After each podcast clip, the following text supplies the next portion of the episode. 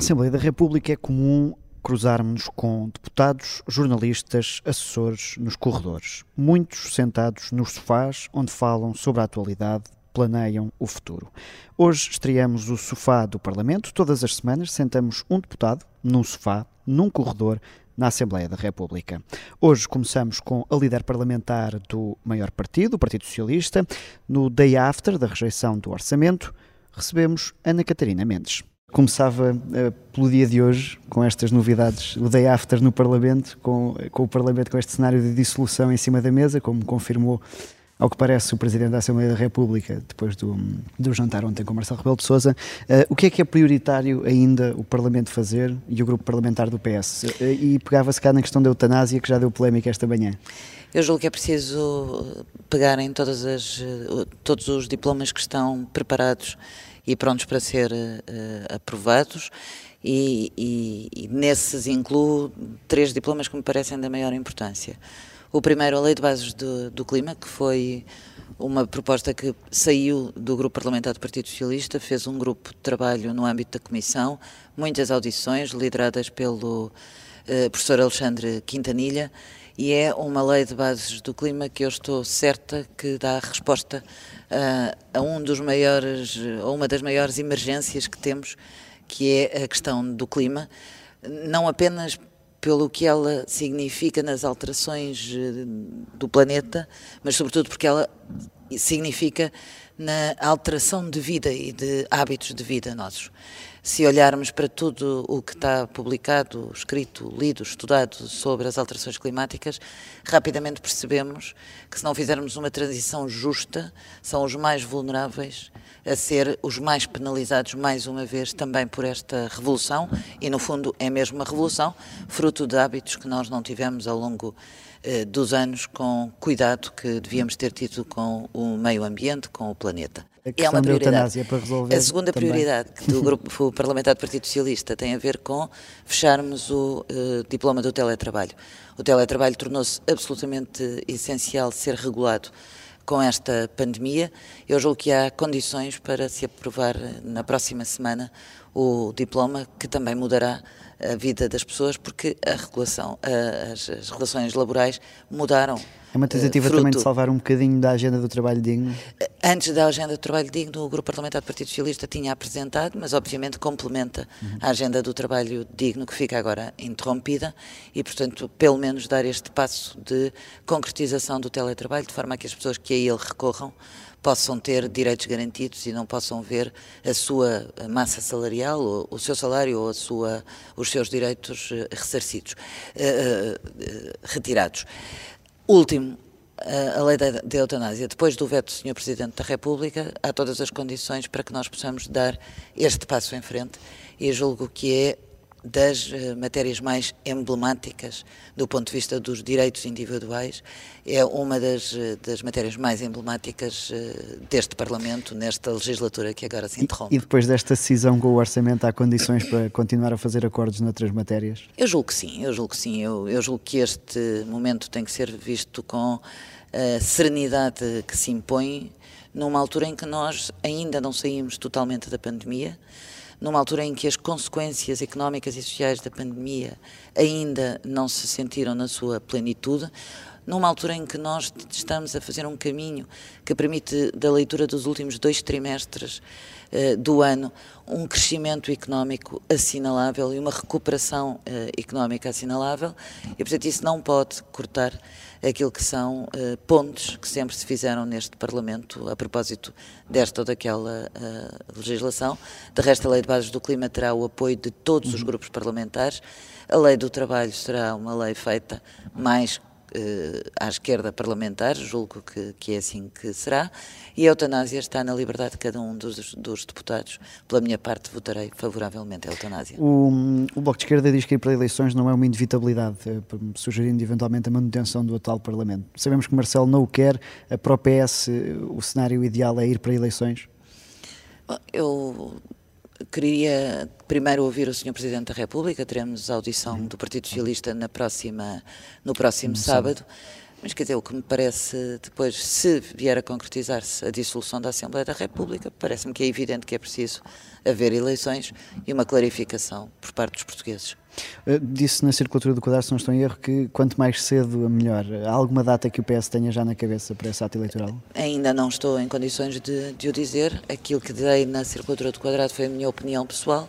É chegados aqui, se houver dissolução da Assembleia da República, o país não pode ficar pendurado à espera de resolução dos seus problemas e precisa que uh, os órgãos de soberania estejam uh, na sua plenitude em funções, como é o caso da Assembleia da República. E isto, quanto mais cedo, melhor. O PS prefere ir contra Rui Rio do que Paulo Rangel, por exemplo? O PS tem que estar nestas eleições com a serenidade com que sempre esteve. A afirmar o seu projeto, a afirmar a sua autonomia estratégica, a afirmar-se como um partido que é uh, da social-democracia, que defende a social-democracia, que é um partido europeísta e que precisa, uh, como sempre precisou, de fortalecer o Estado Social, de fortalecer os serviços públicos, de dar uh, condições de vida à classe média e este orçamento mas isso de Estado... é o PS, mas nos adversários há diferenças entre Rui Rio e Paulo Rangel. Ouça, seja quem vier da, da parte da direita, terá do Partido Socialista sempre o combate eh, que se impõe numa agenda que é totalmente diferente da agenda do, do, da direita, é totalmente diferente da agenda do PS. O eh, António Costa ontem na intervenção eh, pescou o olho ali aos, a todos os eleitores da Geringonça, à esquerda, perguntava se é aí que o PS tem que ir buscar votos e se nessa medida vai incluir no programa algumas destas, destas, destes pedidos do PCP e do Bloco de Esquerda. O António Costa fez aquilo, fez a leitura que me parece a leitura mais correta para quem anda na rua e para quem, como eu também, ouve as pessoas. Há um sentimento de frustração, mas há sobretudo um sentimento de tristeza e de incompreensão pelo chumbo deste orçamento. Este orçamento era um orçamento que trazia resposta eh, não só no reforço do Estado Social, não só na classe média, não só em mais investimento, não só nos mais jovens e, sobretudo, uma forte resposta no combate à pobreza infantil. Uh, o, o, programa do, do, Partido Socialista não se desviará daquilo que são os programas do Partido Socialista. O Partido Socialista tem inscrito, inscritas todas as matérias que estavam no Orçamento de Estado, estão inscritas no atual programa do, do Partido Mas Socialista. Mas estes inputs que a esquerda dá, eh, algum deles poderá ser integrado nesse programa? Vamos exemplo, ver o... Horas extras, compensação por despedimento podemos eh, dizer que está a elaborar num equívoco. É que tudo isso já está na nossa agenda para o trabalho digno que foi a concertação social. O pagamento das horas suplementares, a indemnização compensatória por, eh, por despedimento, tudo isso já está. O que é uh, absolutamente vital e que, se, que se trava com, com este orçamento chumbado e por isso interrupção da legislatura é um combate seríssimo à precariedade, por exemplo é um reforço dos direitos uh, dos trabalhadores, é um reforço dos, uh, dos rendimentos dos pensionistas ou dos trabalhadores e isso é pena. E, e, nessa sequência acredita que o Bloco de Esquerda e PCP vão, vão ser penalizados nas urnas? Acredito que o povo português é muito sábio e, e saberá fazer a leitura. Da parte do Partido Socialista, só acho que há uma coisa importante: é ter a convicção firme de que fez tudo o que estava ao seu alcance para chegar aos acordos uh, num diálogo uh, profícuo numas matérias e menos noutras matérias com o Bloco de Esquerda e com o PCP, mas eu o disse ontem daquela tribuna e volto a referir. Uma negociação é, por excelência, diálogo e compromisso.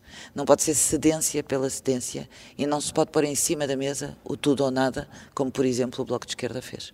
E, e se as, as, as, forças parlamentares depois das eleições se mantiverem tudo semelhantes, eh, o país pode ficar ingovernável, porque os protagonistas à esquerda, ao contrário da direita, estão eh, sólidos. Eu acho que Portugal, eu acho que Portugal tem demonstrado ao longo dos tempos que uma, um dos seus bens maiores no sistema político é mesmo a estabilidade. E por isso estou convicta que das eleições, de, das próximas eleições legislativas, sairá aquilo que os eleitores determinarem, que gerará estabilidade política para governar o país. Portanto, uma maioria absoluta seria o ideal para essa estabilidade. É isso que o PS irá pedir? Os portugueses falarão. E eu sempre fui muito prudente nisto. Espero que os, os portugueses votem maioritariamente no Partido Socialista. Mas a seguir às eleições é preciso fazer a leitura do que o eleitorado pediu. E perante isso fazer as formações de governo têm que ser feitas. E ainda Catarina Mendes acha que conseguirá manter as relações com Pedro Filipe Soares ou João Oliveira como até aqui? Acho que sim. Se acho, as coisas continuarem iguais depois da eleição. Acho Mesmo que... depois daquelas picardias de ontem, Porque subiram um bocadinho de tom. As picardias subiram de tom, Tom político. no debate político e no debate das ideias. Não há um tom de eh, um tom assintoso, não há um tom eh, de falta de educação, há o tom de respeito numa democracia madura, onde os pontos de vista devem ser colocados em confronto e onde deve prevalecer a maioria eh, do que os portugueses escolherem. Foi um erro avançar para esta legislatura sem o tal acordo escrito. O Bloco de Esquerda bateu muito nisso ontem também. Eh, Acha que isso seria uma mais-valia eh, num futuro cenário? Olhando para trás, não acho que fosse o papel que fosse absolutamente essencial. De resto, para mim, que estive no início, eh, primeiro como diretora de campanha do António Costa, a mobilizar Portugal para que o António Costa fosse secretário-geral do Partido Socialista e o nosso candidato a primeiro-ministro, e depois, nestes anos todos, para que António Costa fosse primeiro-ministro, nunca eh, o papel foi uma necessidade absoluta, porque as pessoas confiam naquilo que eh, discutem. De resto, quando nós apresentámos os papéis à- à- na legislatura anterior, foi uma imposição do Sr. Presidente da República, à época, Cavaco Silva, que não acreditava, aliás, como recentemente veio dizer, não acreditava no sucesso dessa fórmula. Felizmente para os portugueses, o professor Cavaco Silva enganou-se nos seus prognósticos e eh, se olharmos hoje, e se fizermos a história, e se tiver curiosidade de olhar para os papéis que todos assinamos, nós fomos muito mais além do que estava nos papéis, nós fomos encontrando respostas fora dos papéis. E, portanto, não é um papel que faz o cimento da geringonça, é sobretudo a vontade política de continuarmos a encontrar nas nossas diferenças pontos comuns para aquilo que é essencial para o país. Nesse futuro cenário, hum, a extrema-direita pode aqui ganhar algum alastro hum, e, fazer parte de uma solução à direita. Hum, Estão preparados o PS para, digamos, essa ironia da direita não ganhar as eleições, mas poder ter uma maioria parlamentar? Da minha parte, estou preparada para fazer o combate que é preciso fazer a partidos que são partidos xenófobos e racistas de extrema-direita, que não trazem soluções ao país, mas que apresentam varinhas mágicas e fazem o canto da sereia como se houvesse respostas fáceis para problemas difíceis. E, portanto, aquilo que compete a um grande partido como o Partido Socialista, construtor da democracia, que aprofundou a democracia, que alimenta a democracia, é fazer tudo o que estiver ao nosso alcance para encontrar respostas, como digo, aos salários baixos, à precariedade, ao, às alterações climáticas, a um país que está despovoado face à, à, demografia, à demografia que está eh, todos os dias que todos os dias perdemos eh, eh, nesses números. E portanto o que é preciso é que as pessoas encontrem num partido como o Partido Socialista as respostas, mas as respostas realistas e que isso faça fugir Mas isso não das tentações. Onde é que fica o PS Isso faça fugir das tentações, das tentações do- dos partidos mais à direita e mesmo de um PSD que neste momento está fragilizado, mas é um PSD que esteve ausente deste debate, mas totalmente ausente. Já tinha estado ausente do debate orçamental do ano passado. Este ano não apresentou uma única proposta, uma única crítica construtiva, uma única coisa Mas que vem esse risco pudesse das pessoas querer mudar, sobretudo depois da questão de Lisboa, por exemplo, não é? Aliás, Duarte Cordeiro hoje lança também um bocadinho esse, esse fantasma de ser- da esquerda não se mobilizar para votar. Ah, Eu levanto o fantasma, não é fantasma. Eu peço a todos aqueles que se abstiveram nas últimas eleições que possam correr às urnas, porque a arma melhor que nós temos para melhorar a vida de cada um de nós em sociedade é mesmo o voto. E, portanto, o meu apelo não é que, o, que só o eleitorado de esquerda se mobilize, é que as pessoas se mobilizem no país, porque votar é mesmo uma alegria. E é bom lembrar aqueles todos que perderam a vida, que lutaram para que nós pudéssemos ter liberdade e democracia. E que essa democracia e essa liberdade devem ser regadas todos os dias. São regadas nos nossos confrontos eh, eh, ideológicos e no- nos nossos debates parlamentares, mas são regadas também no dia em que eu posso livremente pôr uma cruz no partido que eu quero. O, o Presidente da República disse que acreditava até o último minuto na viabilização do orçamento. Perguntava-lhe até, até que minuto é que foram feitos esses contactos e é que houve essa possibilidade. Até ao fim. Até ontem à tarde. Até ao fim. Uh, uh, o, o chumbo deste orçamento pode de alguma forma significar o fim uh, de, de, ciclo de, de António Costa. E deixe-me lançar aqui já uma pequena provocação.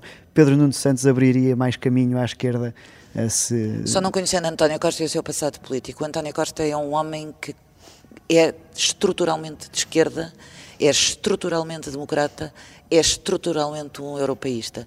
E só um homem com a fibra do António Costa era, era capaz de ter construído a solução de governo à esquerda quando ninguém acreditava nisso. E, portanto, de, devemos dar os louros a quem os tem. António Costa liderou esta formação de governo à esquerda.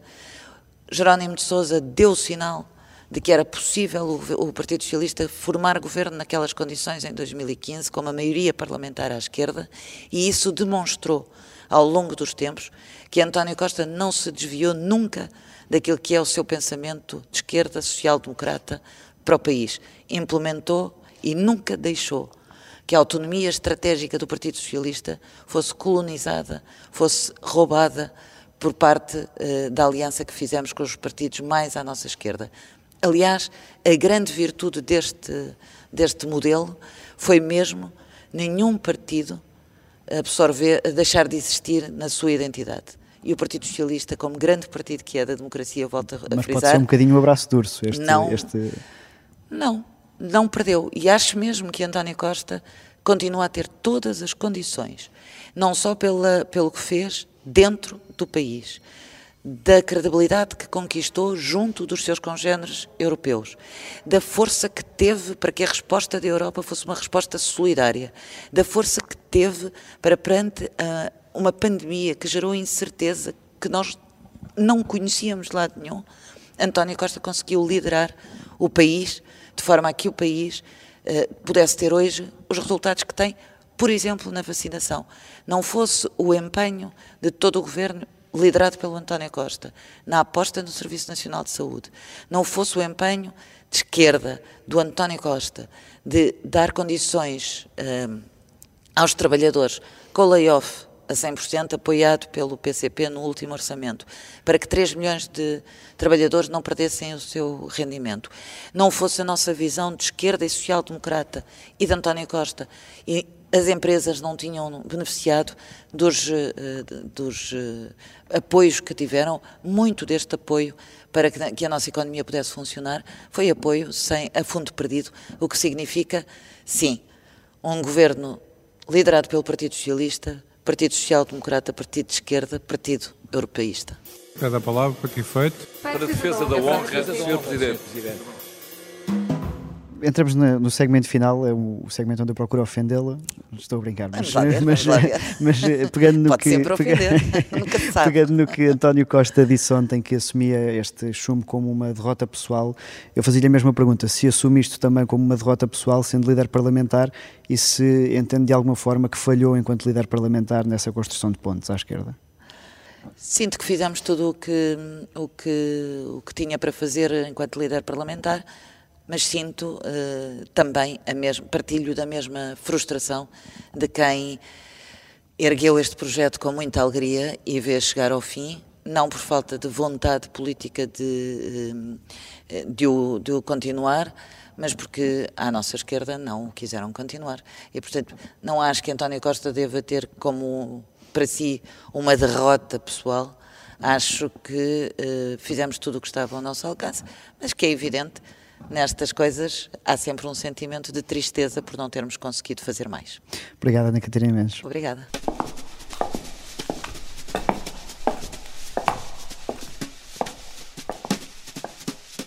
A manhã do segundo dia do debate do Orçamento do Estado estava ainda a ganhar tração, quando o deputado do PS, Ascenso Simões, buscou o olho à esquerda de uma forma mais irónica.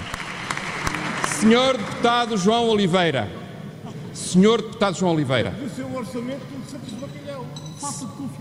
Senhor Deputado João Oliveira. Senhor Deputado, queira concluir, por favor. Senhor Deputado António Filipe. Já se deu muito largamente. Senhor Deputado João Oliveira. Avante, camaradas. Juntai a vossa à nossa voz.